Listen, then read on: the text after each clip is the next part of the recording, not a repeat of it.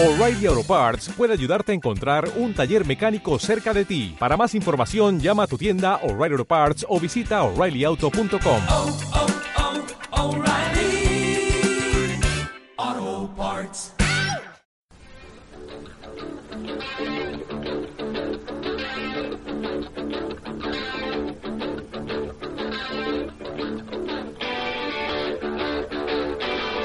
Buenas cabras, cabros y cabres, soy el JC junto al Z, los saludamos y les damos la bienvenida a un nuevo capítulo de este podcast. Aquí comienza, no estamos hablando de eso.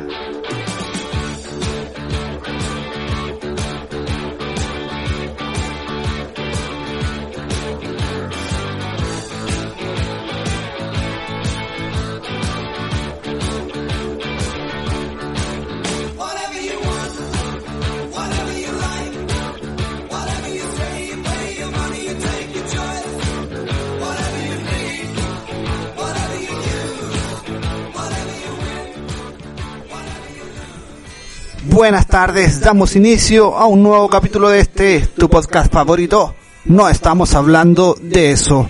Día domingo, día domingo de resurrección y estamos comen- comenzando. Hoy estoy hablando cada día mal. Yo siempre he tenido problemas para hablar, pero ahora me estoy pasando. Vamos a dar comienzo y este podcast no sería posible sin la presencia de él, mi amigo, mi hermano, el único, el indiscutible. Un aplauso para el Z. ¡Aplausos! ¡Bravo!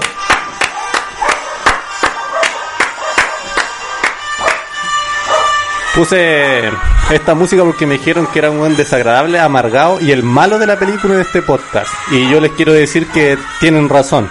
Así que, hola a todos. Feliz fiesta pagana de la primavera, a todo esto. ¿Cómo estáis? Bien, pero mira. Oye, espérate. Mira, a ver. ¡Silencio! mira, en un segundo voy a estar mucho mejor. Espérate. Ahora estoy bien. Yo, yo ya la abrí. Ya la abrí. Ahora estoy mejor. ¿Cómo has estado? Ah, Que es ubicado de qué mi cosa parte más rica. preguntando cuando ¿Cómo pregunté cuando estoy claro? Sí. Empezando con el ritual. Mm. Eh, Yo bien, te- hermano. te segundo, Estuve, te segundo. estuve a punto de. De salir de Santiago. No, Ah. no, no soy tan weón. hermano, estuve a punto de recibir a los haitianos bailando, weón. Tuve unos días con, con fiebrecita, pero era por otro. No corría a urgencias como algunos alarmistas querían, pero paracetamol se me pasó y, y fue el resultado de dormir destapado. Eso explica que no hayamos grabado durante este tiempo, porque... Claro, por precaución, pues Sí, imagínate. precaución. Lo bueno es que no pasó más allá de una fiebre. ¿Cuánto llegaste? Ah, ya, No, estaba con 38, un poco 38. menos. Estaba por ahí. Un poquito más de lo normal. pues. Claro. Normalmente Por, eso, por eso no era tampoco tan alarmante, no era tanta fiebre, pero Ya. en estos días hay que preocuparse. Sí. Y en casa. Quédate en casa. No seas hueón. Por favor, No seas hueón. por favor. Oye, a todo esto, ¿y mis huevitos de chocolate? Tengo dos. No, por menos No, no, si te guardé, de verdad. Ah, de te verdad me guardaste sí, dos. Dos huevitos de chocolate. Sí, porque si vengo a tu casa mínimo, que yo no lo estoy a traer porque ¿dónde lo iba a traer escondido? No, No, tenés que llegarme y decir cierra los ojos que te va a esconder algo. No, en la boca. No, no. ya. ya. Oye, eh, y a mí no me preguntáis cómo estoy. Te preguntemos cómo has estado. Bien, pues, weón. Qué bueno. Ya, eso. Ya. Continuamos. Vamos a dar inicio a este. No es como un resumen noticioso, pero eh, es más o menos ir eh, viendo cómo ha estado el pulso de las cosas en el último tiempo. Hermano, yo me desconecté un poco. Sí, últimamente como que no he pescado a ni un weón desde la puerta de mi casa hacia afuera. Sí. Ya. No, estaba ahí. Estuve leyendo, viendo series. De repente me ponía a leer una que otra noticia, pero traté de hacerle arquita y ya me aburrieron todos los weones ya. Oye, me suspendieron mi cuenta de Netflix, así que si ¿En alguien serio? se quiere paletear, sí. Estoy pasando por sí, momentos puedo- complicados Yo puedo ¿Has compartir. cachado que ya cuando te, cuando te bloqueas la cuenta de Netflix ya estás en una situación crítica, po? weón? Sí, sí, ya es más complicado. Ahí ya denota que Oye, ¿sabes que yo, mi, tu finiquito todo. mi Netflix, no. No, si llegó la miseria, sí. Llegó. Sí, pues si llegó, había llegado en el capítulo pasado, pues bueno, acuérdate que, Sí, que pero había comentado había que llegado. Sí, Es- se llama que que fue así, miserable. ¿Ah? Lo que llegó el capítulo pasado fue miserable. Sí, pues ese era. Pero debo decir que después de amenazar con quemar sucursales de ISAPRE Cruz Blanca, me reconocieron todos los días de licencia y me la pagaron. Que tampoco era mucho, pero por lo menos era. Es la Era única algo, forma. sí. Definitivamente es la única forma. Hola tía. Mi santa madre se asoma en el horizonte. ¿Todo bien? Buenísimo. No está enfermo este pájaro. Está vivo más loco. Continuamos. Oye, mira, ¿sabéis qué? Hay una, una noticia que estuve revisando que fue imposible que no llamara la atención y le dedicara un, un rato por lo menos a, a leer y analizarla, porque, porque, eh, es increíble. Yo leí el titular y mira, yo te voy a leer el titular. Intenta enseñar a su perro a conducir y acaba arrestado. ¿Qué te imaginas, güey? Ya, pero esa weá no, no es literal. O sea, es como un, un esta weá de retos de internet No, o qué? no. Intenta enseñar a su perro a conducir y acaba arrestado. Así, tal cual. ¿Es ilegal enseñarle a un perro a manejar o fue por otra cosa? Que no sé. Es que, no- es que eso es lo que yo no sé. ¿Será ilegal enseñarle a un Ya, perro? pero ya, mira, Y si uno tiene una tortuga de mascota. mira, sinceramente no sé si es ilegal, pero tampoco sé si es legal o lo o lo mejor o la mejor idea. No. En, Ya, la pero- ley, en la ley de tránsito chilena, tú... Eh, ¿Todo esto se fue acá en Chile o dónde? No, no, no, no. Es de Estados Unidos. Mira, te voy a leer Ah. el completo. Un vecino de Washington fue arrestado tras provocar una persecución a toda velocidad. Sin embargo, los policías ni siquiera podían imaginar que el automóvil era conducido por una perra de raza Pitbull. Ya, Sí, pues, pero, o sea, La su- a ver, el auto era conducido por la perra y el hueón iba sentado al lado, atrás, o, yo ahora no, no entiendo, hermano. Si- Sigamos desarrollando. La policía había recibido varias llamadas quejándose de un conductor que había chocado contra dos autos sin detenerse. Ya, eso ya más o menos indica que quién iba manejando. po. La perra... Bueno, Ya. que si un weón a lo mejor también podía él haber chocado los dos autos. Claro, es que, mira, siempre existe la posibilidad de que alguien sea tan weón que ciertas cosas piensan que se las van a creer. Seguramente weón arrancó y cuando lo pillaron agarró la perra y dijo, no, no la- era yo, era la perra. era la weón". perra. Se conducía de manera muy Ahora no sé qué, qué será peor, eso o si realmente le estaba enseñando Yo a la creo perra. que yo creo que le estaba enseñando. po. Oye, los perros son muy disciplinados. ¿tú No, sí, pero de ahí ¿Tú a manejar. Ya, pero, a ver, Los monos iba- manejaban en la película Yumanji. No la vi, hermano. Ah, ya. Oye, él, él iba sentado en el volante, pero la la, perra iba con sus patitas manejando el volante y él apretaba lógicamente el acelerador y todo la weá. No. po. ¿Por qué, ¿Por qué menospreciar al perro que no puede hacer la tarea completa? No, ahí ya va en una weá de tamaño, hermano. Dudo Ah, era un que. pitbull. Ah, toda la raza. Sí, po, weón. Sí. Dudo que alcance a. Sí, mira, dice. Después No, o sea, una- si fuese un gran danés o un pastor alemán, perfectamente podría estar manejando él un camión, un bus, no sé, da lo mismo. Dice, después de una dramática persecución a 175 kilómetros por hora, los, uniformados lograron acercarse al vehículo. Un Buick del 96 y vieron a una perra de la raza Pitbull en el asiento del conductor y a su dueño, bajo el efecto de las drogas, en el asiento del copiloto. Ya manejando la perra, weón. Oye, ¿hay fotos de...? de... Sí, sí. ¿En Acá hay un. Sí, sí. sí. De hecho, por lo que puedo ver, el dueño no iba sentado en el asiento copiloto. ¿Sabes qué? Esas fotos las vamos a publicar en el Instagram del podcast. Porque Sí, tenemos Instagram. No nos sigue nadie, pero existe Sí, para que... Arroba no estamos hablando de eso. ¿Así o no? Sí, creo que... A ver, déjame buscarlo. Sí, Ni nos acordamos de la. No, sí, así. Oye, cuando lo detuvimos, nos dijo que estaba tratando de enseñar a conducir a su perra. Eso dijo el dueño. Y eso, eso nos invita a, a reflexionar y a, y a comentar un poco las weas que uno hace cuando está curado. Hermano, pero... Eh, ¿Podríamos acusar a la policía de discriminación canina? ¿Por qué un perro no puede estar manejando? Ah, pero... Que no tiene licencia, Ah, pero espérate, po, weón. ya. Ah, sí, no tiene licencia y No, iba a exceso de velocidad, supongo iba a que- 175 kilómetros por hora. Ah, no, está mal el perro. po. El perro. No Está una mal el perra. po, Oye, ¿ah? basta con. Bueno, está mal la perra, po. Sí, po. Está mal, po. Eh. No siempre el patriarcado. Pero ¿qué hubiesen preferido? No sé por qué dijiste patriarcado, weón, no sé a qué viene. El perro. Era una perra. Ah, ya, o sea, no, no me había quedado muy claro. Pero, ¿qué habría sido mejor que manejar el hombre curado? No, nada, po. Ninguna de las dos cosas está correcta, po. De hecho, de hecho, por lo que puedo ver acá en las fotos, el, el dueño no iba sentado en el asiento que piloto. ¿No? Iba sentado en la palanca de cambio. ya, no, no. sí, po. Eso es lo que yo puedo ver acá. Hermano, yo creo que hay que publicar las fotos en el, en el, en el Ya, pero volviendo, volviendo. Eh, comentemos un poco de cuáles son las... ¿Qué, qué weá hace cuando uno está curado, po? Mm, no me acuerdo. Ya. no me acuerdo, porque si estoy curado, ¿qué, qué te voy a acordar? En todo caso... eh, Bueno, me han dicho. ha pasado harto tiempo y sobre todo con esto de la, de la cuarentena. Yo creo que ayer un amigo comentaba a través de un grupo de WhatsApp y dice, weón, no- me tomé dos copas de vino y me di vuelta, weón. Me volteé. Ah, sí, yo. Hola. Hola.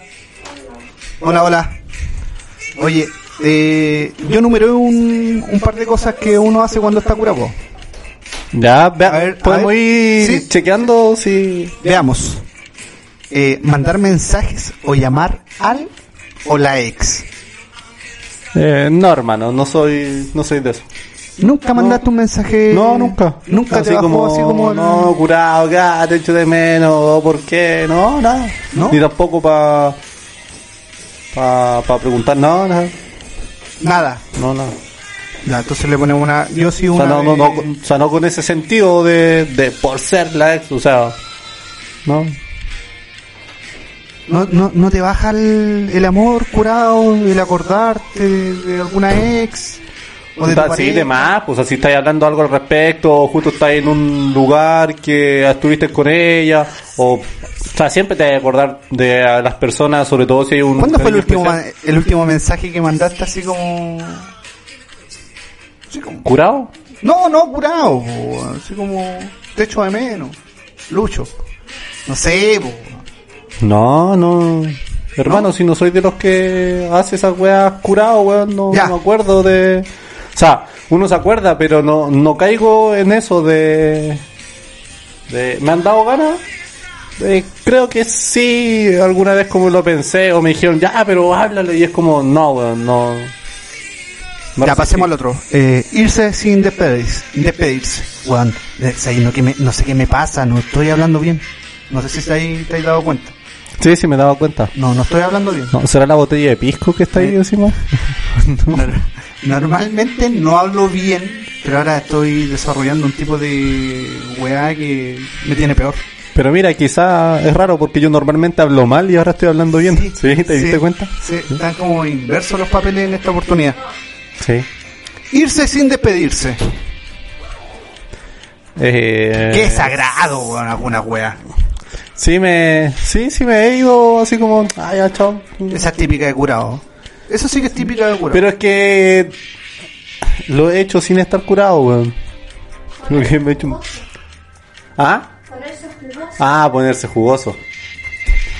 ahí, ahí te Ah, tiraron. lo bueno, lo bueno que cuando vienen de, de gente desagradable, comentarios así, los puedo, los puedo cortar acá, si por eso aprendí a manejar este programa. Pero hermano, te, supongo que eso estaba en la lista igual, de todas formas, ¿no? Sí, Ah, sí. vamos a llegar a ese punto. Sí, vamos a llegar a ese punto. Ya, pero sí, yo me he ido de lugares sin avisar, pero no. Pero curado, estamos hablando curado. Más de alguna vez debió ser. Ay. ¿Qué voy a hacer tú curado? No, pero a lo que voy yo es que lo- eso lo he hecho, pero no es necesariamente algo que haga por estar curado, sino que me he ido de lugares porque me aburro y me voy o porque sale algo, No, yo me he ido. algo más entretenido y uno se va para otro lado. Yo me he ido solo y contra mi voluntad. Sí, yo he sido testigo muchas veces de... De, de más de un lugar me he ido solo así y me voy. Y contra mi voluntad también me he tenido que ir. te han llevado. Me han Te han llevado. ido. Te han- te han ido. Te han ido. Te han ido. Un- eh, eh, en algunas oportunidades me han ido y en otras solo me he tenido que ir contra mi voluntad. Ah, ya. Sí. En una oportunidad me creí piloto de la Fórmula 1, haber ganado una carrera y empecé a... Recorriste Santiago, creo, ¿no? Sí, sí, también. Sí, sí, me acuerdo de... Oye, eh, quedarse dormido. Sí, esta, esta yo sé que te la he dicho. Sí, Sí. sí, y una vez me quedé dormido y... terminé te salvaron la vida. pues, weón. Porque un, un muy buen amigo, muy preocupado de mí, al verme dormido, se preocupó, me tapó con el detalle de que era una toalla mojada y terminé con hipotermia, weón. Me despertaron ahí para cagar tiritando. Lo mejor que lo mejor fue que eh, todos preguntábamos por ti, no sabíamos dónde estabas. Y él saltó en un acto heroico, weón, y dijo, tranquilos, yo lo tapé. y la weá, una toalla mojada, pues, weón. Insólito. Curado odioso. Curado odioso. Sí, en alguna oportunidad me puse odioso en Antofagasta. Sí. Sí, recuerdo haberme puesto odioso. Pero es porque ya era. Ya era mucha la weá. Pero odioso en el sentido de. Curado, De in- curado culiado pesado, po. No tenía que salir, todos me dijeron que no saliera, salí igual. Me arranqué, salí, fui a donde estábamos todos compartiendo y seguí ahí dando jugo, no me llevaron, me, después me llevaron de vuelta para para para el lugar donde estaba viviendo y no me quería ir, pues me llevaron así como que ya puta weón, no wey, y en el camino también di jugo. Ah, sí, mal. Sí, mal. Pero esa ha sido la única vez que eh, me he puesto odioso así de, de brígido, weón. Pero yo creo que se debe haber empezado a tomar a las dos y media, una del día y ya a las cuatro de la mañana estaba, pero con la... Con la mala onda, sí. Y el, el, el- este va de la mano el, el odioso con el ponerse violento, no, no tiene nada que ver. Eh, sí, pero no necesariamente. Yo esa vez me puse odioso. ¿Ya? Hubieron como ciertos episo- episodios que se podrían... Mira, dije que estaba hablando mal y empiezo a hablar... Ahora o sea, dije que estaba hablando bien y empiezo a hablar mal. Eh, pero sí hubo ciertos episodios que podrían caer en como un acto violento, pero no de ponerse violento, sino que el típico como que, ah, suelta, que la weá y todo, pero... Pero ya distinto es ponerse violento así como de querer pelear o de que creerse... Sí, salir a buscar, todo, salir a buscar la mocha y eso. No, eso no. Ya, eso no, no necesito curarme para esa wea. no, no, hablando en serio, no. Hermano, yo soy un curado piola, weón. me pongo, soy jugoso, soy, bueno soy- para... te ponía intelectual, weón. También, eh, depende, depende. No, usted- No, de- depende, porque... Yo estaba contigo no curado, pero sí hemos estado. Alguna vez vamos a liberar ese audio, vamos a liberar ese audio que está por ahí guardado. Eh, Ah, compartiendo, que grabamos cuando Sí, esta idea estaba recién naciendo Sí. y lo grabamos... cuando esto estaba en pañales, Sí. eran ideas. Sí, lo grabamos conversando. Ya, pero es que cuando nos juntamos nosotros con nuestro amigo y empezamos a conversar, aparte de la época de estallido social, da para eso, para ponerse a hablar de ese tema otras No, cosas. yo trato de subirme a la micro, yo eh, siendo un weón que está en la en la mierda, así como mentalmente eh, mi aporte, la verdad, mi aporte intelectual no, Espérate, no, yo no, sé que es eres, mucho. yo sé que eres capaz de desarrollar mejor esa idea porque Puta, no- ya, que intelectualmente, a lo que quiero llegar es que intelectu- intelectualmente, eh, mm, claro, estoy como un par de peldaños abajo de lo que de lo que ustedes pueden desarrollan eh, conversando. o sea, tú te referís como a nivel de, de, de conocimiento o manejo de cierta Eso. de ciertos Espérame, espérame, temas. que tengo que tengo que tengo que hacer algo. Silencio. Continuamos. Oye, ¿Tenía el don? Ah, no. Sí, no sé, se portan re bien. ¿Sí? Sí. Ah, ahí, mira, ahí está Rucio, eh, Teo y Tommy. Ah, soy original para los nombres, pero Sí. está bien. Así. Eso. Ah, ya, entonces por eso tú dices que tratas de, de como eh, sumarte a la conversación, tratar de aportar, sin embargo tú Es que si consideras no, me, que si no, está tendría que más- pescar mis cosas y irme, pues, amigo. Pero, o sea, sin embargo, tú consideras que tienes menos conocimiento o menos manejo de Sí. algunos temas que se tratan. Sí, pues. Ya. Sí. Ya, pero eso es. Eso se ve con el tiempo nomás, por tratar de leer o investigar algún tema que te interese. Sí, pero mm, eso, no sé por qué llegamos a hablar de cuando ah, porque de hecho, no estábamos yo, te, hablando de eso. yo te había dicho, no estábamos hablando de eso. De- yo te había dicho que yo me ponía jugoso, bueno, para la talla, para el hueveo. Pero tú me dijiste que me ponía no, intelectual a conversar. Digo, Ah, claro, sí. también. Y es más, ¿quién no? Yo creo, dado. Sí, no, no, es verdad.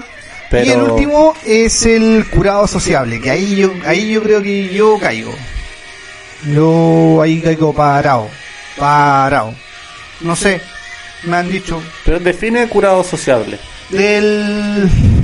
Conversador, Sí, el, el que pierde, el que pierde como... el que se desinhibe un poco. El que se desinhibe un poco, el que busca eh, conocer otro tipo de, de, de realidades, conocer a gente, compartir con otro tipo de personas que no tienen un problema en decirle, oye, ¿sabes qué? Ah, te ponís conversador. Eso. Ah, ahí está. Sí, sí, sí, que, que si me dicen, oye, mira, ese loco se ve terrible tela, ¿por qué no hay? Le pregun- voy y le pregunto lo que tengo que preguntar. Y me dicen, oye, mira, mira, ¿por qué no vas allá donde la niña y le decís, ¿sabes qué? Eh, ¿Querés tomar un...? Voy y le pregunto si quiere- Ah, te baja la verso también, o sea, Sí, todo. sí. Ya. Está bien, hermano. Sí, Eso me, está bien. me- me subo a los escenarios a cantar, podría actuar. Ya, pero yo te he visto en un escenario sobrio también. ¿Sobrio? Sí, pues, cantando, ¿A tocando guitarra. Ah, Tú participaste no, en un concurso donde saliste tercero. Eran de tres. tres. Eran De tres participantes saliste tercero. Sí, eran tres, pero no era necesario recordarlo acá. no, si era necesario porque... Ya. pero pero so- son weas que uno hace como curado. Al final es un estado en el que te dejáis llevar nomás, po. Oye, pero te está faltando uno. Y en realidad afloran, yo creo que ahí es cuando afloran las verdaderas personalidades de la gente. ¿Tú creí? Sí. O sea, haciendo como uso del dicho de que los curados no mienten. De que realmente Curado- entonces no, mienten en cuanto a cómo son. Es como los niños. No mienten. O sea, Yo por eso creo que aflora la, como ese tipo, esa inocencia de, de ser como tal cual es. de decís ser tal cual es, de, de, de, mm, de romper la atadura weón, y mostrarte ante el resto tal cual como eres. po. Quitar esas caretas de mierda. po. Puede ser. Sí, yo creo que pasa por ahí. Bueno, en este Pero te caso... falta, te falta uno, por hermano. ¿Cuál? El, El, que se pone cariñoso. Ah, y Ay, el llorón el llorón. también, pues el melancólico y el cariñoso. El pues. cariñoso. El que, el que se pone cariñoso. Sí, pero es que hay grados y grados de cariñoso. Hay hueones que se ponen muy cariñosos y, bueno, mujeres también que se ponen muy cariñosas. Sí, pues. Sí. Eh, yo una vez estuve en un carrete en el que al lado mío un loco, una pareja, po, se pusieron los dos muy cariñosos. Y yo Ya. tuve que hacerme el dormido, ¿no? No, güey. Sí, sí, sí. Mira tú. sí, sí. Pero mira, ¿sabéis qué? En algún minuto pensé que me podían invitar. Tocarme así, así como, que, despierta. Oye, despierta. Sí, claro. Pero igual estoy hablando de hace mucho tiempo, por si acaso. Oye, pero yo creo que eso se da bien seguido. Y más allá de ponerse eh, cariñoso en ese sentido, también están los que se ponen así como jote, que Mm. entran en la categoría, yo creo. po. Sí. Que son medios cargantes y es como que, oye, que no sé qué. Sí, es que ahí como que se empiezan a mezclar lo- las características como, que el jote es como cariñoso y Y jugoso, odioso, claro, cargante. Cargante, sobre todo cuando no, cuando ya te dijeron una, dos como veces que, que, no. ya, y- para la weá. Sí. ¿tú te pones cariñoso? Eh, o sea, lógicamente me he puesto cariñoso. ¿Sí? en- sí, pues, pero eh, más que más que eso es lo que hablabas tú anteriormente, que uno se desinhibe. pues. Entonces se tira a la piscina nomás, pues, por si sale. si Sí, sale, o sea. sí, sí. Yo tengo, yo, a ver, siempre les digo a, a mi a mis compañeros, de repente salen estos temas, no sé si con ustedes lo he comentado alguna vez, pero yo cuando, vuelvo a insistir, que quede claro, antes siempre tiraba el tejo lo más pasado posible, que es una técnica que te puede resultar o no, po. o sea, por lo menos yo soy de la idea de que cuando tiraba el tejo, lo Ya. tiraba pasado. Ya. Cosa que después empecé a, empecé a, A recoger nomás, ya. Y en una de esas tenéis más tiempo y más chances de, De, de que enganche de- algo. de enganchar algo. De enganchar algo. Ya, pero a ver, desarrolla esa idea, como dame un ejemplo. No, pero si ya, ¿qué más? No, no estoy diciendo que me cuentes una anécdota, que dame un ejemplo. Pero, por ejemplo, cuando... eh, cuando queréis decirle a alguien que, que, que lo pasáis bien con esa persona, que... Claro, no, no, no basta con decirle, sabéis que lo paso bien contigo. Ya. sino que lo tiráis un poco más, como que, como Decir, que me gustáis. como que exacerbáis un poco más la situación, como que, eh, no sé, le, le dais un poquito más de color, sin caer en la exageración ni en el que después te digan, a este buen eh, Ah, este buen quiere algo más. es que- mula, claro, o- claro, es que hay una, hay una, siempre hay una, una línea delgada, porque tenéis que ser sutil también para esa weá, po, weón. ¿cachai? Como que lo tiráis y, y lo dejáis ahí. Entonces, de la, de, de la otra parte, o la toman, o simplemente pasó como una opción en la que tú tiraste el tejo, po, y no ganaste, no ganaste ni perdiste, no quedaste como un weón así como, Porque "Eh, no, es, este es como, weón". o sea, tú dices como usar una indirecta. Sí, sí, algo, al- algo así, algo así. Pero, puta, eh, alguna vez lo usé y, trato de siempre, siempre que me preguntan, eh, decir, bueno, a lo más, a lo más, te va a llevar un no. Y, y quizás si no si no fuiste un poquito más atrevido de lo que teníais que ser, Que te faltó, así como que te faltó un poco. Claro, te faltó y vaya a quedar con la sensación de que, wow, quizás debía el... Por eso yo siempre digo, tira el tejo y trata de tirarlo lo más pasado que podáis, pero sin caer en que te digan, oh, este bueno es Barça, weón, este bueno es... Claro, que tampoco es siempre cancherismo, del, de tampoco, la, del tampoco área es cancherismo ni siempre nada. de- del, del hueveo, de la buena onda. Claro, ¿cachai? Claro, que sea sutil, que sea, que sea Así sutil. como anda, como, bueno, si esta está fome, nos vamos para otro lado, no vas a empujar. Sí, algo así. Ya. De ahí el que, la, si alguien va y dice, Eh, ya ese vamos. Es un ejemplo, ese es un ejemplo muy, muy práctico. Tirarla. Oye, si vamos por otro lado. Y bueno, a lo más no va a aprender nadie y te va a tener que ir para casa. Claro, y aparte, no invitáis solamente a la persona que No. invitáis como Oye, a la mayoría y es, es un, Sí, muy- ese es un muy buen ejemplo. Ese es un muy buen ejemplo de la idea que quería desarrollar. Pero Pero hermano, bueno. deberíais tener tu sección así como el Doctor Amor o no? No, ¿qué va? No, no nada. No como, estoy viendo que es todo un Casanova, hermano. No, no, no, no, no, no, sí, eh, eh, eh, algo que alguna vez pensé, o sea, que pienso y sostengo, eh, pero hoy día no pasa nada, no pasa más allá de eso. Oye, volviendo al tema de los curados, eh, así pues, con todos los tipos de curados que, que pudimos ver, lo que sí, en el caso de esta persona que estaba enseñándole a manejar a su perrita, eh, a lo mejor, para concluir la idea, podríamos decir que quizás la perrita en estado de ebriedad hubiera manejado mejor. Curado manejo mejor.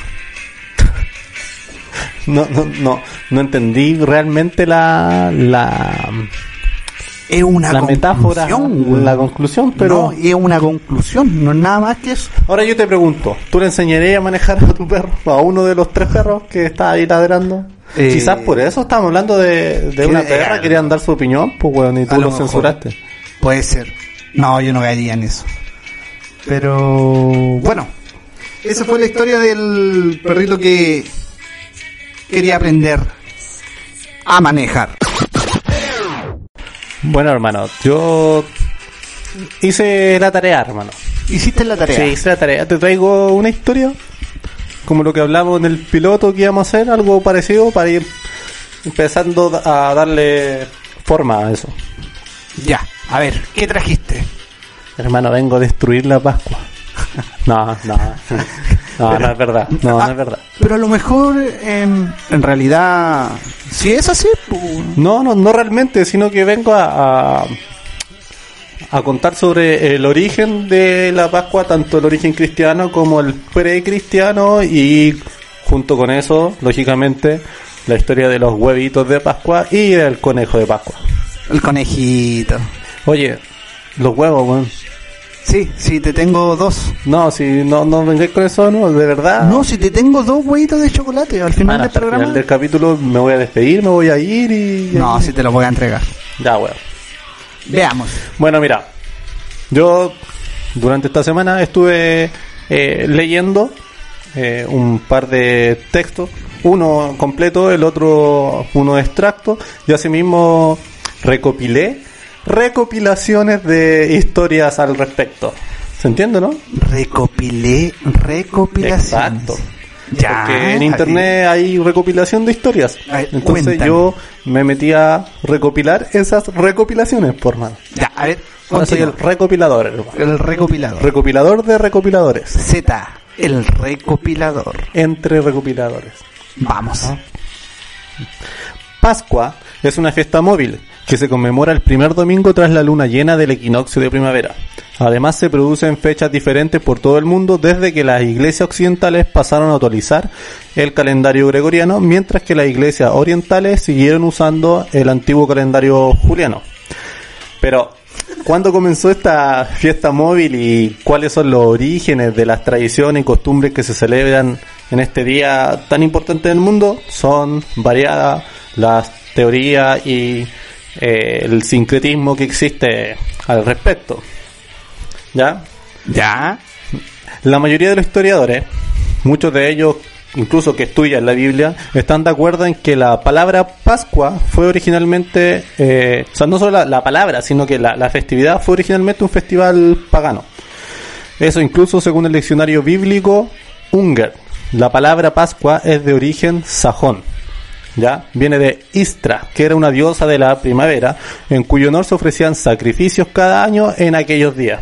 ¿Ya? ¿Y te imagináis lo siguiéramos haciendo de esa forma o no? Así como que yo ya sé que hay que matar a un hueón y ya va. Ya, menos mal que menos mal que hay ciertas cosas que han cambiado, hermano. Sí, ya. Aunque no necesariamente tenía que ser un sacrificio humano, ojo, no, no estoy diciendo, no pero necesariamente. pero es probable que la elite lo haya decidido de esa forma en estos días. Sí, sí. Claro, po. Ya, desde el siglo VIII o siglo VIII, eh, los anglosajones habían adoptado el nombre para la celebración de la resurrección de Cristo. Sin embargo, incluso entre aquellos que sostienen que la Pascua tiene sus raíces paganas, surgen ciertos desacuerdos sobre cuándo surgió la tradición pagana de la fiesta. Y eso es lo que pretendo tratar de traer a ustedes, que más o menos ciertas teorías y breves comentarios e historias. Una de las hipótesis defiende que la historia de la Pascua, de la crucifixión y de la resurrección constituye un símbolo de renacimiento y renovación, narrando el ciclo de las estaciones con la muerte y el retorno del sol.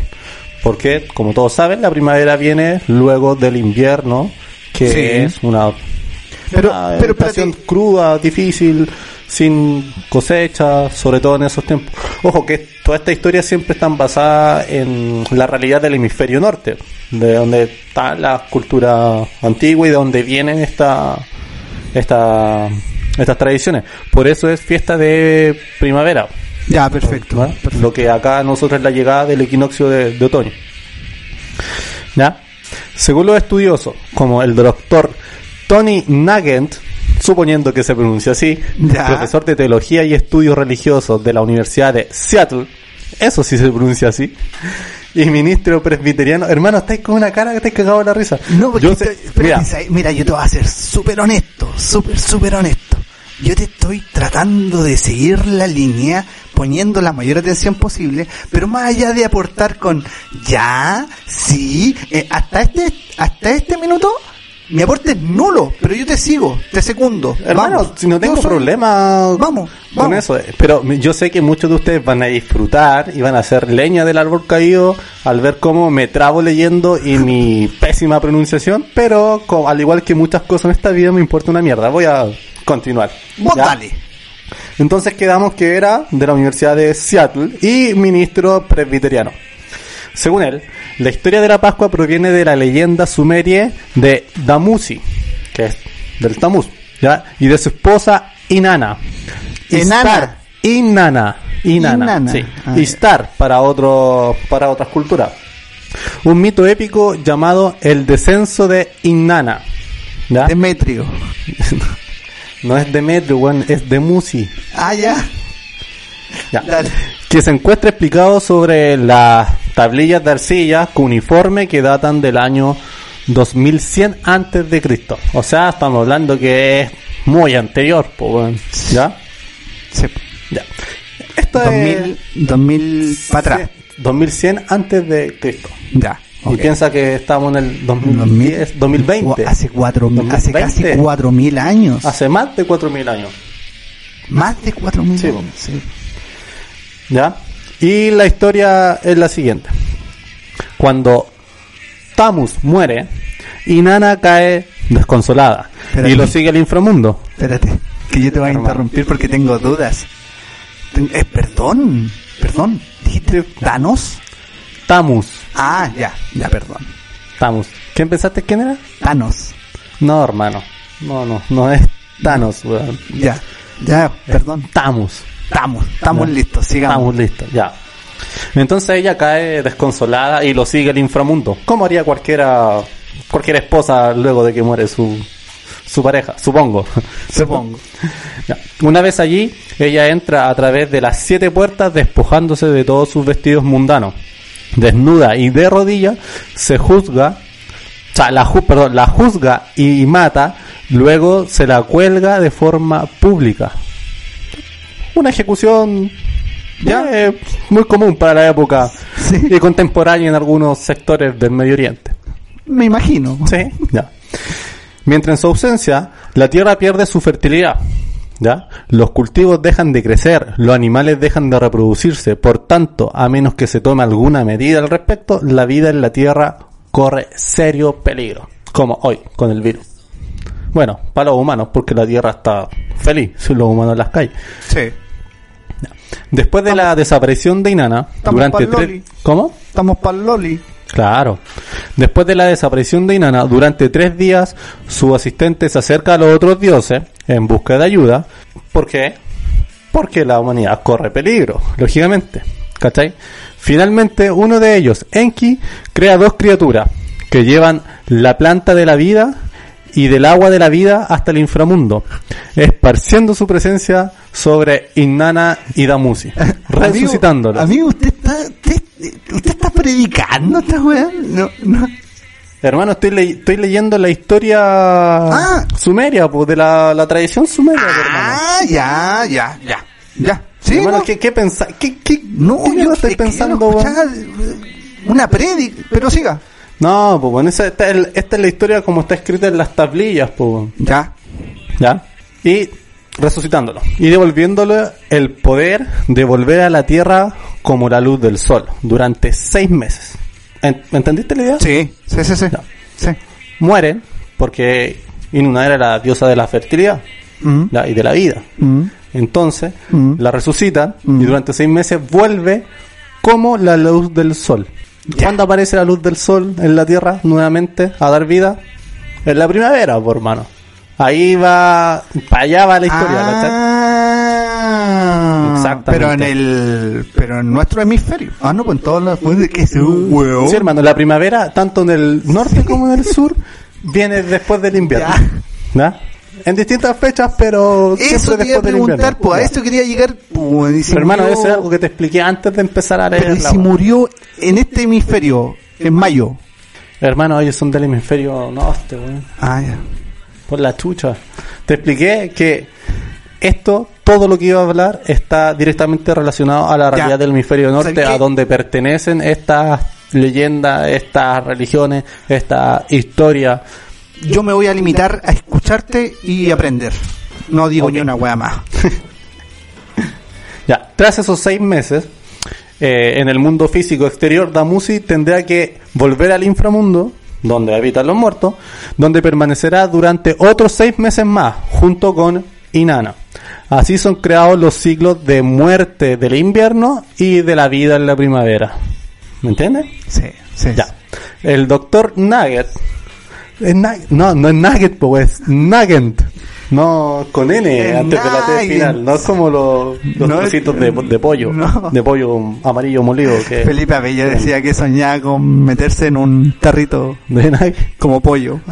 ¿No viste esa rutina? No, hermano. Ah, puta la wea. Ya. Bueno, en fin, él señala que trazar paralelismo entre la historia de Jesús y la épica de Inanna no significa necesariamente que Jesús no fuera una persona real y que no fuera crucificado, sino que la historia sobre él se estructura y embellece de acuerdo con un patrón muy antiguo que ya había sido difundido. ¿Me entiendes? Sí, sí, sí. Ya. La diosa sumeria Inanna es conocida fuera de Mesopotamia con el nombre babilónico de Istar. ¿Ya? En la antigua Canaán, Istar se conocía como Astarte y sus homólogas en los panteones griego y romano son Afrodita y Venus. O sea, diosas de la fertilidad. Ya. ¿ya? ¿Todo bien? Sí, Perfecto, ya. Yo estoy poniendo atención. En el siglo IV, cuando los cristianos identificaron el lugar exacto en Jerusalén donde se ubicó la tumba vacía de Jesús, seleccionaron el lugar donde ya existía un templo de Afrodita, o entre paréntesis, Astarte, Istar, Inanna, Inanna. los otros nombres, claro.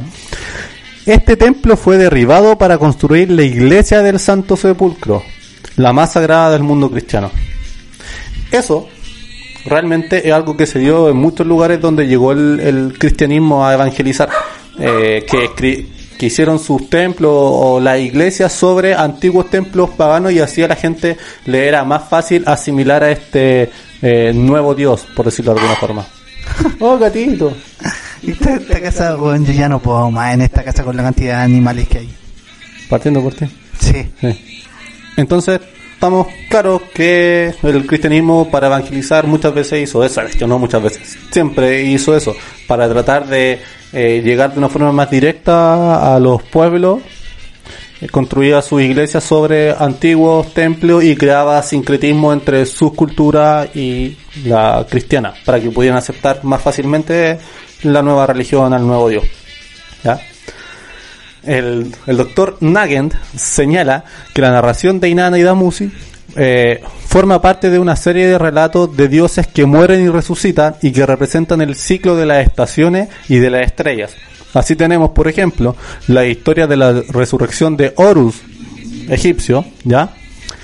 Eh, la de Mitra, que era adorado en la primavera, y la historia, o la historia de Dionisio, resucitado por su abuela.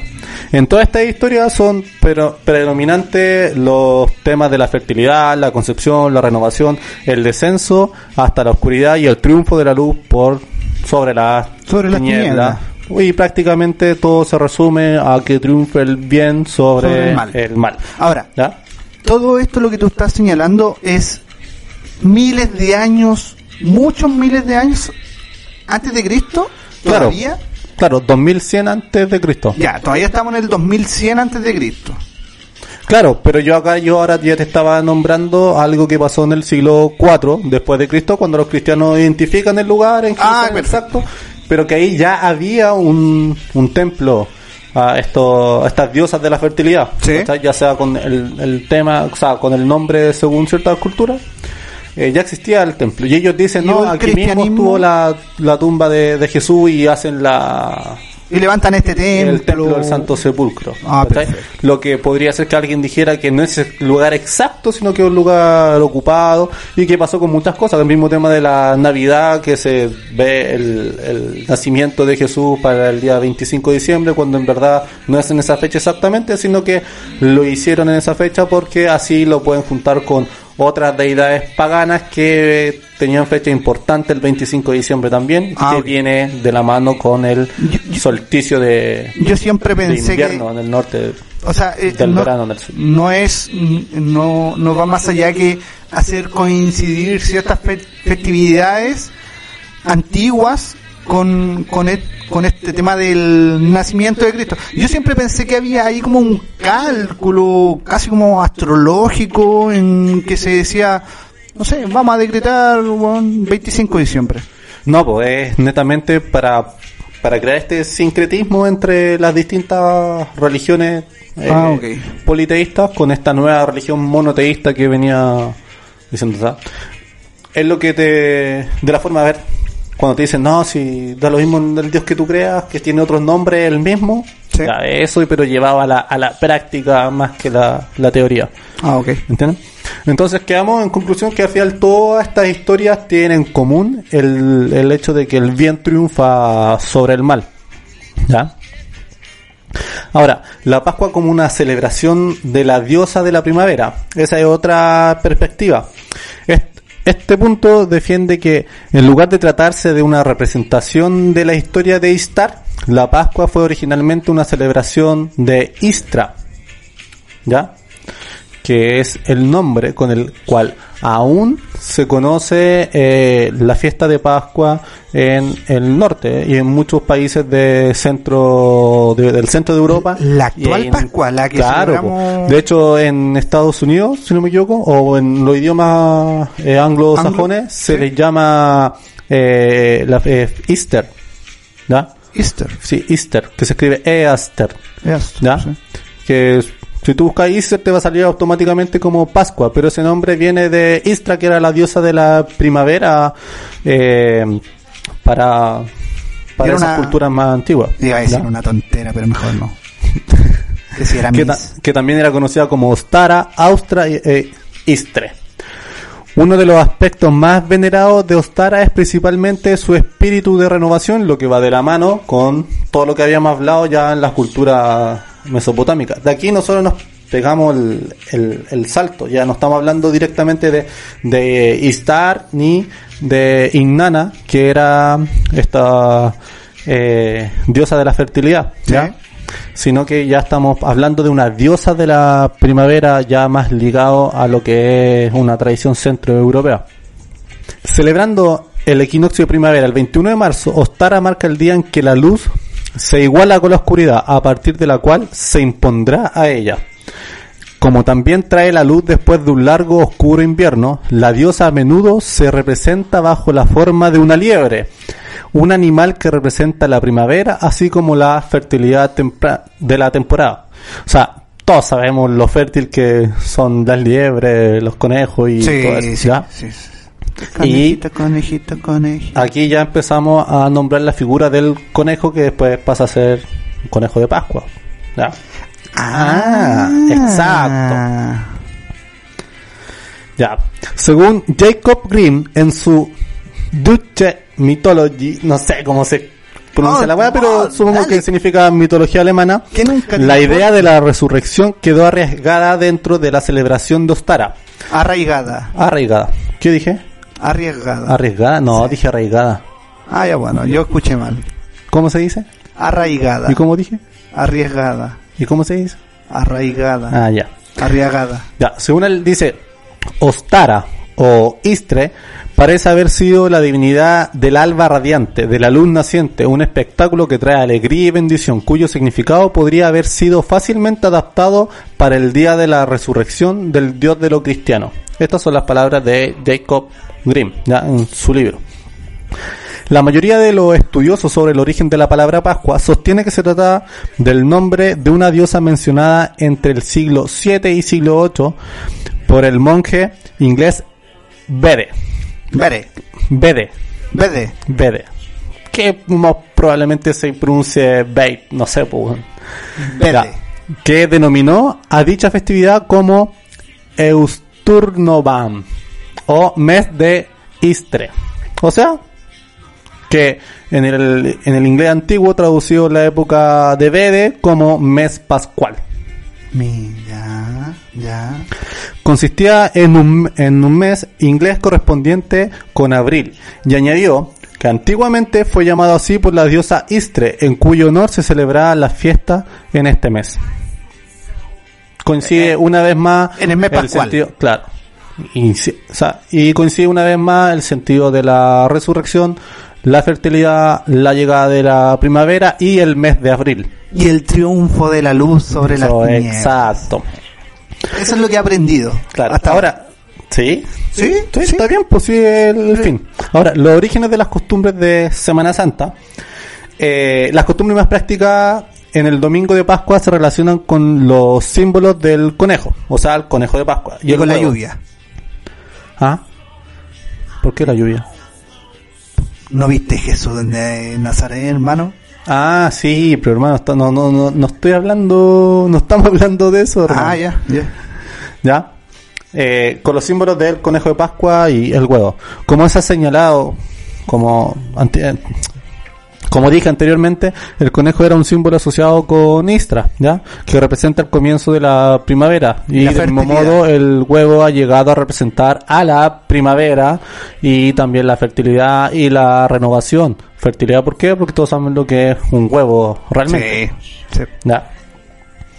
En la mitología germánica se dice que Ostara sanó a un pájaro herido que encontró en el bosque, transmutándolo en una liebre. ¿Ya? Eso explicaría por qué una liebre puede poner huevo. Porque si no, no tendría sentido. Sí. Oye, ¿Ya? aquí todos se pusieron de acuerdo, espérate, todos se pusieron de acuerdo. Hermano, mira, porque- sinceramente, no sé si... Ah, sí son fuegos artificiales. ¿Fuegos artificiales? Sí. Sí. Bueno, entonces eso explica por qué un conejo puede poner huevo. Porque aquí la diosa, eh, al pájaro que estaba herido, lo transmutó en una liebre. ¿Se entiende? Yo voy a hacer una pregunta muy hueona. Y, y es de mi completa ignorancia. Y hueón, No, prefiero quedar como un hueón Hermano, ignorante. por favor, no pregunté esa wea. No, pero ya, sabes que no hay preguntas tontas, hay tontos que no preguntan. No, prefiero quedar como No, un ya, no. que No, pregunta. dale, pregunta. Los conejos. No, hermano, no ponen huevos. No, pues si no colocan huevos. Ya, pues. Las conejas tampoco, sí, llegar a ese punto.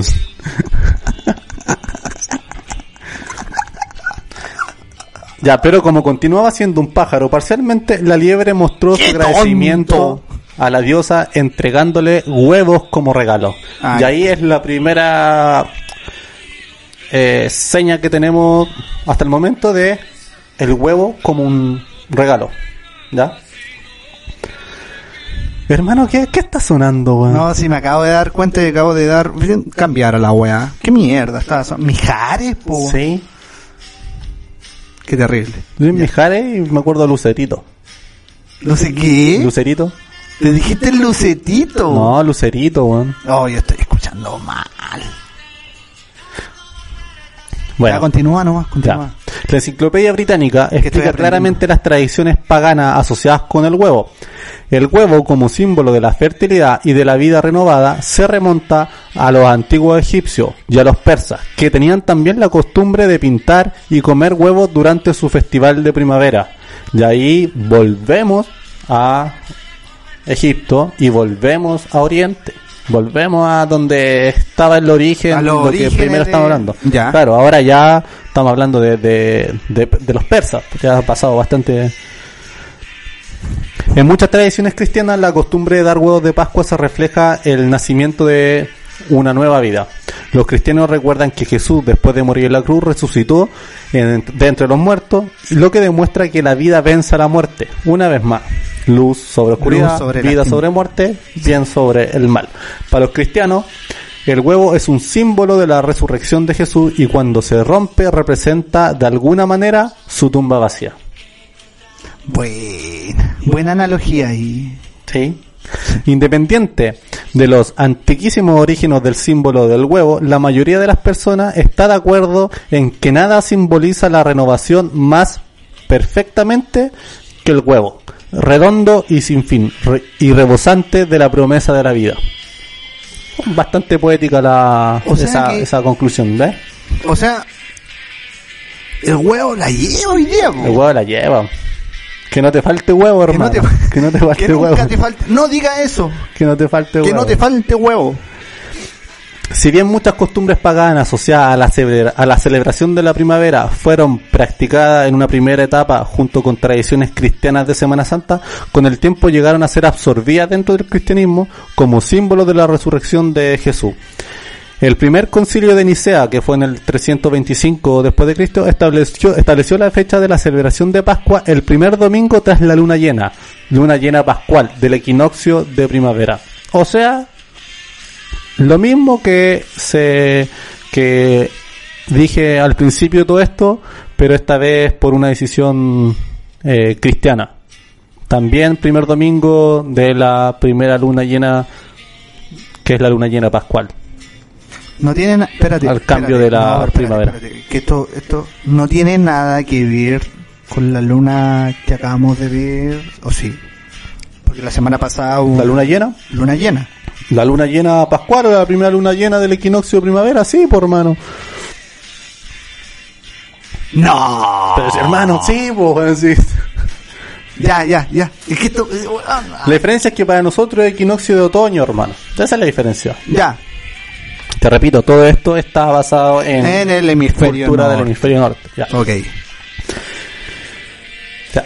Se celebra como fiesta religiosa que conmemora la resurrección de Jesucristo o como un festejo familiar donde recibimos con nuestros seres queridos la llegada de la primavera.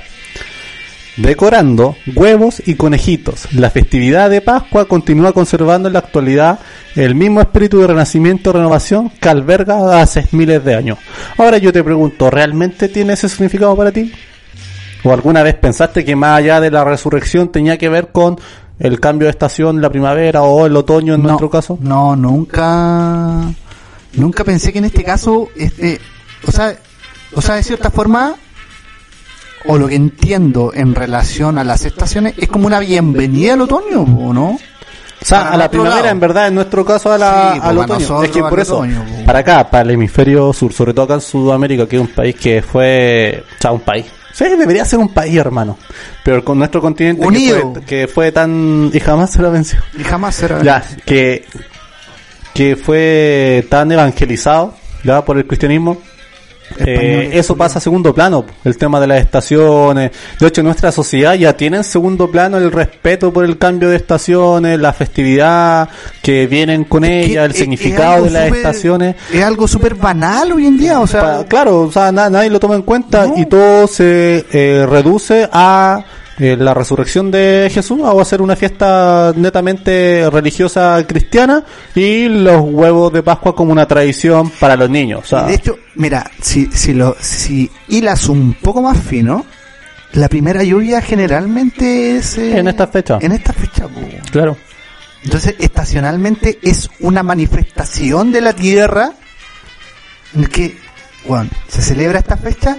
Voy a dejar caer un poquito de agua para que se note que llegó para este lado del hemisferio claramente el otoño. De hecho, es por eso que las antiguas culturas tenían eh, fechas importantes o festividades para estos momentos, para estas fechas. Por eso eran tan importantes para ellos, porque marcaba lo, el término y el inicio de, de un nuevo ciclo o de una nueva estación. ¿Cachai? Bueno, yo nunca hubiese imaginado que detrás de todo es toda esta festividad eh, cristiana, mayormente en, en este sector, en esta parte del mundo, porque, cristiana más que nada. Claro, Eh, acá... atrás, atrás habían otro tipo de... Acá, por ejemplo, nosotros deberíamos, si bien eh, Comer la gente, la gente que es, es cristiana, eh, celebrar la resurrección, celebrar la, la Pascua eh, cristiana como tal, pero sin embargo, la, la otra parte que tiene que ver con la bienvenida de la primavera debería hacerse no en esta fecha, en septiembre. De hecho, se, yo me acuerdo cuando chicos hacían como fiestas de primavera, pero en verdad era una weá muy mierda que, que no tenía nada que ver con algo más profundo, sino que era como una excusa para hacer alguna wea. Pero Espérate, espérate, la fiesta de... eh, no, no, pero en octubre. La fiesta de... de la tirana. En octubre, ¿o no? no, Sí, pero pues, no tiene hermano, nada que pero ver. la fiesta de la tirana no, tiene sí nada que ver no con tiene nada, algo sí estacional. sé que no tiene nada que ver, pero, pero, olvídalo, no, olvídalo. No, por olvídalo. hermano, mira. Acá estamos hablando de. Pero sí se hacían, Ten- tenéis razón en ese sentido. Yo recuerdo que, que, sobre todo para la primavera, la primavera tiene, tiene un simbolismo y es lo que hemos ido hablando durante todo este rato. Eh, el triunfo y el renacer de la luz.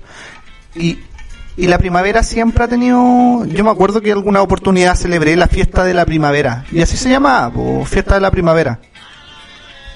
Sí, por hermano, mira, eh, pero a lo que voy yo es que no tenía ese significado, ese trasfondo realmente arraigado del eh, que es una época de cosecha, que, que viene No, la fertilidad, no. que viene la renovación de la tierra, que pasa el crudo invierno y era netamente A lo más, a lo A más, lo más- podía, podía decir, claro, pasamos un duro invierno. o a lo más vienen tiempos bonitos para Bon- claro, claro, como Weas muy triviales. Claro, y no tiene realmente el mismo sentido que la fiesta, como que nombraste tú que es la tirana, que es de netamente para la Virgen del Carmen. Sí, ¿Cachai? sí, sí, sí. Que se hace el 16 de julio.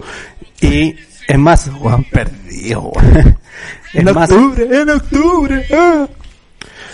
También podríamos hablar de, de esa fiesta como un sincretismo porque también tiene que ver con, con una mezcla de, de una festividad eh, de acá, de los pueblos antiguos, Sí. con una con la Virgen del Carmen. O sea, de hecho, podría en algún futuro, en algún otro eh, eh, ¿Capítulo? episodio, capítulo, eh, traer como un, un resumen de, de todas las fiestas en Chile que están mezcladas con ya sea tradición mapuche o de otra cultura de acá.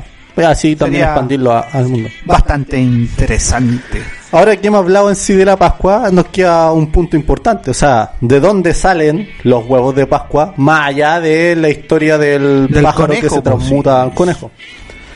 Partamos que el huevo de Pascua se convirtió en ya una tradición gastronómica de prácticamente de la Pascua porque sí o sí hay huevos de chocolate. Y qué daño que hacen a los niños, weón. Hay que regalar poco, weón. Poco. Claro, o sea, no... Considerando pa' que tenemos un país con los índices de obesidad más altos de la región, debiésemos... Ay, weón, uno de repente ve la cantidad Ya, de pero eso también cae en otro lado. chocolate, weón. cae, cae en otra cosa. Porque huevo pasa que acá... chocolate. Regálale uno, dos y listo, weón. Acá lo que pasa es que a la gente que, que tiene el poder le sirve que uno sea tonto, gordo y pajero. Ah, Vamos a po, comprar huevo, vamos a comprar ¿Cachai? huevo. Le sirve que la gente sea obesa, sea pajera, sea tonta, no se, no se eduque, que no se informe. Pero- Sí, pues, ya. mano. Ya, me, no estamos hablando de eso. no estamos hablando voy de a poner a odiar de nuevo, weón, y No está hablando de algo súper bonito, weón. Vamos. Ya. De ahí, mira, te voy a hablar de algunos posibles orígenes de estas costumbres en torno a los huevos de Pascua y también cómo se abarcan en distintas religiones, ¿ya? Se cree en sí que el origen de la tradición de comer huevo al finalizar eh, el invierno es un legado de la edad del hielo, ¿ya? Tras el- los inviernos largos y cuando no quedaban provisiones, con la llegada de la primavera volvían algunas aves desde el sur. Ya. Seguimos hablando siempre desde el hemisferio norte. Y empezaban a poner huevos, los que, de los que se alimentaban los seres humanos de los pueblos antes de que pudieran volver a cazar cuando ya estuvieran mejores las temperaturas y todo eso.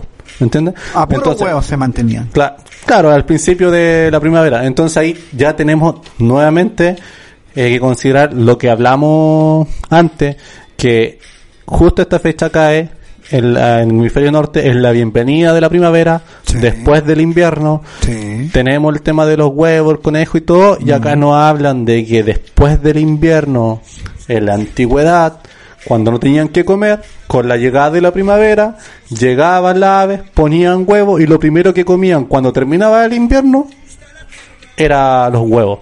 Ujú. ¿Cachai? Sí. Sí, no sé. Claro. Vos dale. Ya. En el judaísmo eh, no parece te- tener un, un símbolo dentro de la costumbre judía en sí, ¿ya? Pero sí existe como eh, eh, algo más simbólico en cuanto a un huevo decorado dentro de un dentro del plato del caerá, que es un plato que se sirve y se prepara durante el Seder Pesaj, que a su vez es un importante ritual festivo judío celebrando eh, la primera noche del Pesaj, ¿ya? Que es una festividad judía que conmemora la liberación del pueblo hebreo de la esclavitud de Egipto, ¿ya? Ah, Gracias a Moisés. Claro. Ahora, mira, y en este caso se le atribuye el simbolismo al huevo de, de tres formas. como una representación de la continuidad del ciclo de la vida, que va de la mano con todo lo que habíamos hablado antiguamente. También se le otorga al huevo durante esta festividad que, que es, representa el endurecimiento del corazón del faraón Ramsés II que no permitía salir al pueblo hebreo desde Egipto. ¿Ya? Y también a otro hablan de que es- representa el, fortale- el fortalecimiento que presentó el pueblo judío al lograr salir de Egipto durante el éxodo. Aunque claro, hay que hablar que no existen pruebas arqueológicas que aseveren la existencia del éxodo realmente. De hecho, hay varios arqueólogos actuales, eh, israelitas incluso, que dicen que el éxodo realmente no, no existió como hecho histórico. Mucho. ¿Tú, ha- tú has leído el Éxodo? Sí, lo he leído. en la Biblia. Sí, pero es que es mucho tiempo caminando. Claro, y, y para que fuese así, tuvieron que haber quedado algún rastro arqueológico y realmente no, no existe. pues No, no hay una prueba Mínimo la huella. fehaciente. La huella. Por otro lado, en el cristianismo, ¿ya? la tradición de regalar huevos como símbolo de vida y fertilidad, y fertilidad comenzó mucho antes de la era cristiana. ¿Ya? Pero fueron justamente los cristianos quienes le otorgaron un significado de religiosidad. Eh, con el tema de los huevos de Pascua, entonces representaba la resurrección y la vida de Jesús. Que ahí Ay. se habla del sincretismo que hablamos previamente. Ya, pa- para un poquito ahí. Hablaste que y, y nombraste, mencionaste el concepto de la fertilidad. Sí. No, es que iba a ser un... No, pero pregúntame. No, no, no, no, no, no, no, porque lo iba a traer a estos tiempos y no tiene relación alguna. Así que no, no, continúa, continúa, continúa. Hermano, no te quedes con la duda. Jamás te quedes con la duda, weón. ¡Ah! ¡Ah! No, sigue nomás, sigue. Te escucho, aprendo. La gente se que va a preguntar, escuchando. puta, ¿qué habrá querido preguntar a este Eh, weón? Ya. estamos todos igual. La elaboración y decoración de, de un huevo de chocolate como tradición pascuense se remonta al siglo XIX, recién al siglo XIX, donde aparece el huevo de chocolate como, como sí, donde las pastelerías comienzan a decorar sus locales con coloridos huevitos de chocolate, lo que explica también la envoltura esa en el papel metálico de hoy en día, Sí. que antes realmente eran pintados, ¿ya? Mira, entre los siglos 9 y 13, la iglesia prohibió el consumo de, de huevos durante la cuaresma por considerarlo equivalente a la carne. ¿Ya? Así como hoy en día el Viernes Santo no se come carne, pero Ya. durante la antes era durante toda la cuaresma y además de la carne no se podía comer huevos, porque decían que al final era prácticamente lo mismo. Y por ello la gente, para poder mantenerlo, los cocía y los pintaba de, eh, de diferentes colores para diferenciar los que eran más frescos de los que llevaban más tiempo. Y así consumir esos primero el día de Pascua de Resurrección, que es cuando ya podían volver a comer carne y huevo. Entonces por eso se comían, lo primero que se comían eran los huevos que tenían guardados hace más tiempo y que los tenían pintados de un color característico para saber cuáles eran. Bueno, oye, Lo pero que ahí nuevamente empieza a hablar el, el- el origen de los huevitos. espérate, y, y el origen, lo- los primeros atisbos de, de huevo de chocolate del siglo XIX. Del siglo XIX. o sea, no fue Kinder Sorpresa. el- No, no fue Kinder Sorpresa. No, no, fue Kinder Sorpresa el primero. hermano. Me arruinaron la infancia. Bueno. Mira, con respecto al, al, al huevo, también hay unas pequeñas leyendas, y de hecho en torno al ambiente cristiano también, que uno puede entrar ya más, quizás salirse un poco de la doctrina histórica, como queréis, pero son leyendas y muchas que están escritas, otras de tradición oral.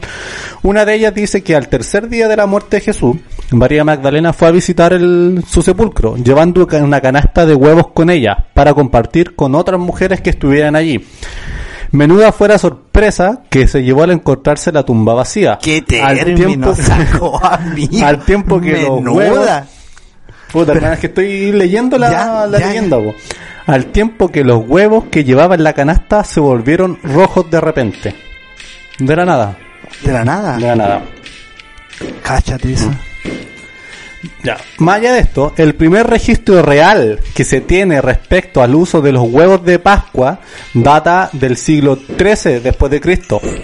Al parecer, el rey Eduardo I de Inglaterra ordenó a sus fieles vasallos que pintaran unos 450 huevos y los ornaran con detalles en oros, y así poder usarlos como regalos de Pascua. Si bien no se cree que la tradición haya comenzado en este momento, se reconoce que la decisión real haya tenido su importancia para que la tradición comenzara a instalarse definitivamente. Ahí el rey dijo, oye, pínteme unos cuantos huevos que los voy a regalar para el domingo de resurrección. Cacha. Otra de las teorías, de las teorías tiene a Se María, rajó. la madre de Jesús, como origen de la tradición, que hizo, que hizo leyenda en Europa Oriental, ¿ya? Eh, según esta historia, al acudir al pie de la cruz el Viernes Santo, las gotas de Jesús crucificado cayeron sobre los huevos que María llevaba en su canasta, pintándolos de un tono rojo. ¿Ya? Y es por eso que, de acuerdo a algunos historiadores del cristianismo, era frecuente teñir los huevos de un color rojo entre los tempranos cristianos que habitaban la zona de Mesopotamia, ¿ya? lo que actualmente hoy en día es Irak. De esta manera se recordaba la sangre de Cristo que fuera derramada en su crucifixión. Irak, Claro, es lo que hoy en día es Irak. no Irán. No, Irak. Porque está entre el Tigris y el Éufrates. Ah, ya sé. ¿ya? Irán está mayo. Pero está al lado. Sí, está al lado. Ya, el huevo ha sido visto como un símbolo de vida y fertilidad, como ya hemos dicho, hace tanto, hace durante todo Durante todo. y durante muchas culturas. A estar Por ello huevón. he estado presente en muchas celebraciones de primavera, de origen pagano, sobre todo. En estas, en estas que se festejaba el renacimiento de la naturaleza, las nuevas cosechas y la vida en general, propias de esta estación tras el largo frío del invierno. ¿Cierto? Con el paso de los siglos, el cristianismo se apoderó de estas costumbres paganas para celebrar el renacimiento y la resurrección de Jesucristo, y así se convirtió en costumbre decorar los huevos de Pascua y regalarlos el domingo de resurrección, aprovechando que coincidían las fechas Sí. con la primavera en el norte. Mm. El hecho de asociar el huevo con la fertilidad y por coincidir la Pascua con la estación de primavera, que es una estación fértil por excelencia, hace que haya quedado establecido en toda Europa como símbolo de Pascua y así comenzaron a fabricar huevos con ingredientes diversos, en- como primero el azúcar, ¿ya? Como dulce con y luego el chocolate, ya a partir del siglo XIX como Sí. habíamos hablado. En la Edad Media el intercambio de huevos se hacía con huevos de tortuga, a los que se les trataba la cáscara mediante diferentes procesos para decorarla, y muchas veces eran unas verdaderas obras de, de arte. Cuenta la leyenda. La costumbre del conejo de Pascua, que consiste en esconder los huevitos pintados o de chocolate en las casas para la alegría y regocijo de los niños que los encuentran, Ya. ¿ya? También tiene su origen en sus eh, tradiciones más, más paganas, ¿ya? Si bien en el Medio Oriente hasta el día de hoy se siguen intercambiando los huevos de color carmesí para recordar la sangre de Cristo, y en Polonia y en Ucrania hacen verdaderas obras de arte con cera fundida por sobre las cáscaras, ¿ya? Eh, el origen de esconder los huevitos de Pascua tiene relación con la diosa de la fertilidad mesopotámica Istar, como hablamos anteriormente, adorada Sí, por los babilonios. Exacto, ¿ya? Is- Y es por eso que hasta el día de hoy, como te dije, eh, Pascua eh, en inglés aún se denomina como Easter. Easter. ¿ya? Sí. Con el tiempo estas tradiciones se incorporaron a la festividad de Pascua de Resurrección y hoy en día el huevo de Pascua es un regalo que todos nos hacemos. Que hoy en día. Por supuesto. Y bueno, el comercio y la modernidad por su parte se ha encargado de incorporar los huevos de chocolate y los huevitos de plástico rellenos de dulce y un montón de cosas que los se mismos encuentran conejos que hoy en para día que las niñas coman. ¿Cómo? Los mismos conejos que hoy en día vienen de chocolate. Exacto. Y el conejo de Pascua en sí es un personaje que aparece, eh, según la leyenda, que trae las canastas llenas de huevos de colores y dulce a los hogares de los niños y por ello tiene similitudes con el viejito pascuero, ¿cachai? Ambos traen regalos a los niños. Pero realmente se menciona por primera vez en, en una obra, ya, acerca de los huevos de Pascua de Georg Frank von Frank New en 1900, o sea, en 1682 que se refiere a la tradición de Alsacia en Alemania. ¿ya? Esas weas tenían micro. ¿Cómo? Alsacia. Alsacia, claro. Son unas micro. claro. po. Mira, el Amigo, us- usted hizo la tarea así, brígidamente. supuesto, No, po, está bien, hermano. está bien, está bien, está bien. Por supuesto que sí, hermano. Eh, ¿Tú hasta este momento tenías alguna... No, yo tengo puras cosas que agradecer de todo lo que usted ha ¿Sí? comentado. Sí, sí, he aprendido eh, sobre las tinieblas, la luz, eh, la fertilidad, eh, que esto vaya más allá de una fiesta religiosa, sino que tiene, tiene también mucho que ver con, con, ¿cómo se llama? Con la fiesta de la bienvenida a las estaciones, eh, que ahí también hay algo, hay algo que, que, que es poco valorado hoy en día, eh, debería celebrarse el cambio de estación y sobre, sobre todo lo, lo que más tengo que agradecer es que menos mal que fue un conejo y no un avestruz. Imagina, la gente regalando huevos de avestruz, amigo. ¿Cómo? Pero si hay pues esos huevos de chocolate grandes. No, pero son pocos, po, ¿sabes? Te traje un la avestruz, la avestruz de Pascua. Te vengo a regalar un huevo de avestruz de Pascua. No, pues, es como que bacán que sea el conejito. Pero mira, con esto termino para que veas de dónde viene el- eso de esconder los, los huevitos, hermano. Yo tengo una amiga que lo esconde. No, por favor. No. mira, Ya, sí, en serio. Tiene dos hijos y ella se levanta el, el domingo de Pascua a esconderlos. ¿sí? Sí. Ah, está bien, pues. Los dos hijos, uno, el más grandecito, tiene 10 años, todavía cree, y el más chiquitito, Ya no cree mucho. no, tiene 6 años y todavía cree. Ah, ya. Bueno, mira, dentro de la tradición eh, centroeuropea de la que hablamos, existía una leyenda alemana de que una mujer pobre, incapaz de ofrecer dulce a su hijo, escondió en el jardín eh, huevitos decorados. ¿ya? Los niños, al ver un conejo por el jardín, creyeron que él había puesto los huevos y desde entonces los niños fabricaban un nido que se encontraba en el jardín a la espera de los huevitos del conejito de Pascua, que se, eh, los cuales se, dura- eh, se llenaban durante la noche. ¿Me entendí? Sí, y de ahí viene el tema de que a los niños le, le escondan los huevitos para que ellos los busquen y que en la noche se supone que el conejito los deja y, Y todo al final, al final la ilusión de los niños, weón. No. Bueno. Eso.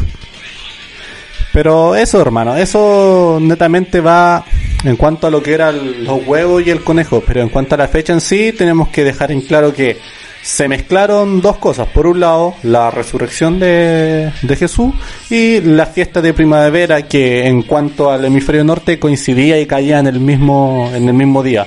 Y que lamentablemente hasta el día de hoy esa parte de la primavera se perdió y solamente queda la parte eh, más cristiana, por decirlo de alguna forma. Más y yo digo religiosa. lamentablemente no por tirarle mierda al cristianismo en sí, sino Sí, que, me pero refiero igual. que porque se pierde lo otro que era súper importante y que nos acercaba a la naturaleza.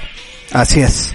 Oye, eh, qué bueno, porque eh, eh, yo, yo entendí, para serle sincero, amigo, yo entendí harto.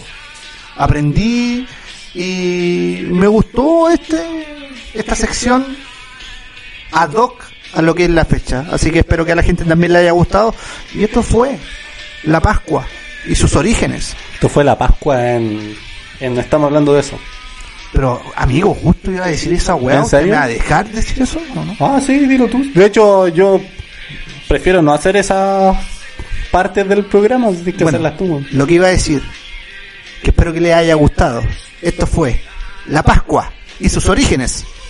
Eh, no estábamos hablando de eso.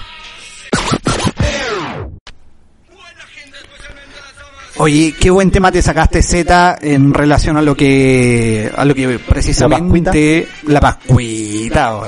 Buen tema, porque aparte abordaste eh, la historia, eh, los orígenes, entonces eh, es algo bastante interesante y muy atingente a lo que es lo que es lo que ha sido este fin de semana. ¿Te gusta esa palabra, hermano? Atingente. ¿eh? Atingente, sí, de últimamente la palabras. ocupado bastante. Sí, bastante, bastante. Pero, pero, siempre está la, la manchita, la manchita que no viene parte, no viene por, por parte de nosotros, sino que por parte de la gente que, que no hace caso, simplemente no hace caso cuando la recomendación es una sola y es súper clara. Quédate en tu casa. Y la gente se fue, weón. Se fue. De gente hueona, hermano.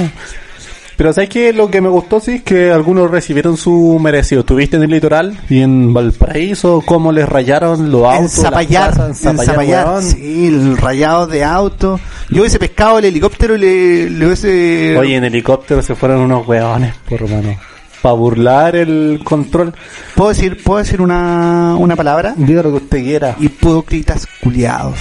Sí, son hipócritas porque por un lado culiados. hablan de... co- Cuando fue el estallido hablaban de la conciencia, de que cómo, que estos delincuentes tienen la cagada en el país y esto es una pesca de un helicóptero en plena crisis.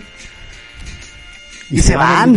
weón. Y se van, y se van, y no, oye, había gente que lo único que estaba esperando, y, y están esperando que llegue este lunes, mañana, porque los niños salen de vacaciones, para poder llevarlos a las plazas, weón.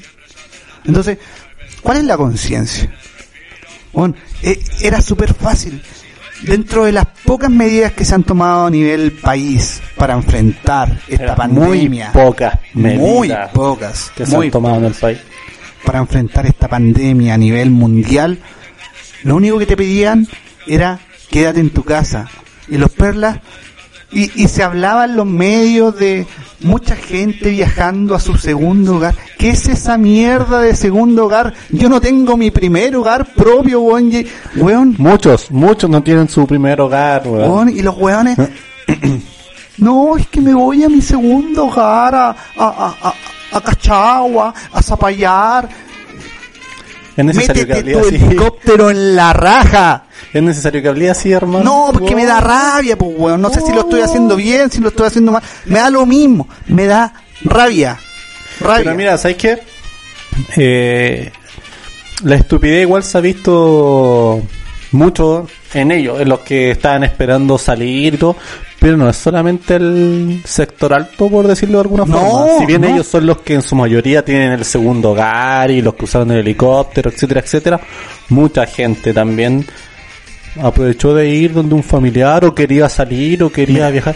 O sea, toda esa gente que hablaba incluso también del Chile despertó, tú la ves Sí, en las redes sociales de repente hablar estupideces. Ahora cuando eh, hay, mira, voy a hacer un comentario súper leve y quizás podríamos dejarlo enganchado para el próximo capítulo. Hay una crisis sanitaria, si bien a largo del país, que está muy cuática en las cárceles, hermano.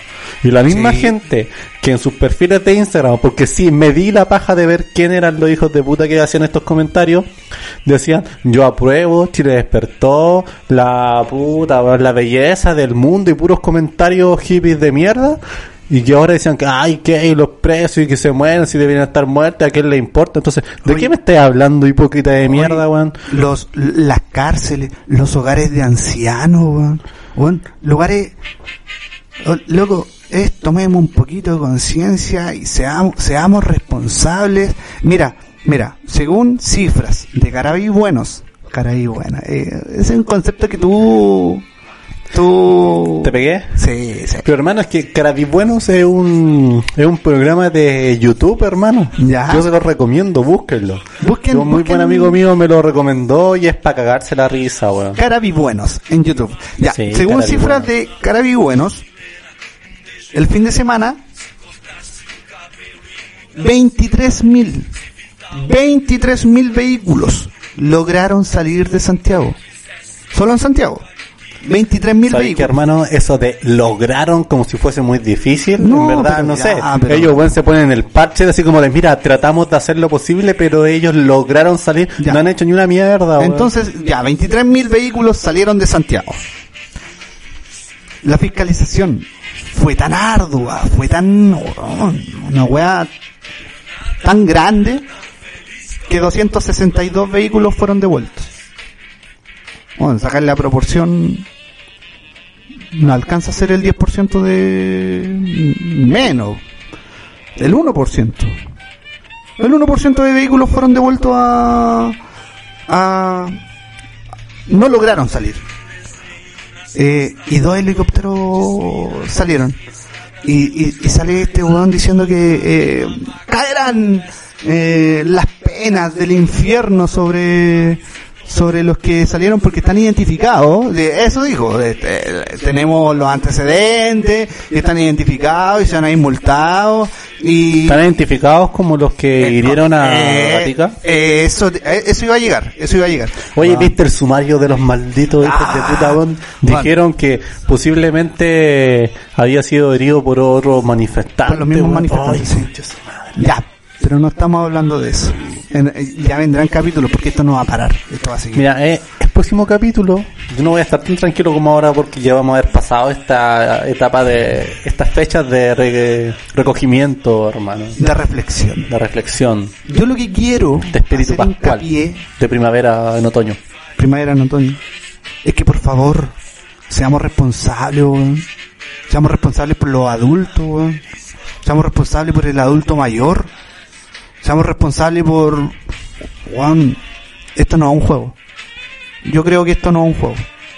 Así que no sea weón. Yo creo que esa es la... No sea weón. ¿Tú tenías algo que, que, decirle a estos personajes que en este minuto deben estar volviendo de su segundo hogar? Sabes que ellos no me interesan porque realmente son ahueonados y ya hablaremos de ellos en el próximo capítulo. Pero sí quiero decirles algo a- al resto de la gente, la que se supone que no es hueona, la que se supone que está en contra de estas prácticas. Y es que no solamente prediquen, sino que, sino que también practiquen. Sí, es una invitación. Es una invitación a que a que seamos conscientes, a que seamos responsables, a que a que nos cuidemos. Aquí no nos están cuidando. Yo creo que no nos están cuidando, no nos quieren cuidar porque hay otros intereses primeros que cuidar. Hay otros intereses primeros que proteger. Eh, y todos sabemos que cuáles son esos intereses y cuáles son qué, qué es lo primero que se cuida en un país como el nuestro, en el que el modelo no se toca, en el que eh, primero está el dinero, el interés de unos pocos, de los más beneficiados. Entonces, como no nos están cuidando, cuidémonos entre nosotros. No cuesta nada. Loco, tendremos, cuando superemos esto entre nosotros, tendremos mucho tiempo para volver a abrazarnos, para volver a reu- reunirnos, para volver a, a- a retomar nuestra vida, para volver a, a Plaza de la Dignidad, porque está, está con, ¿cómo se llama?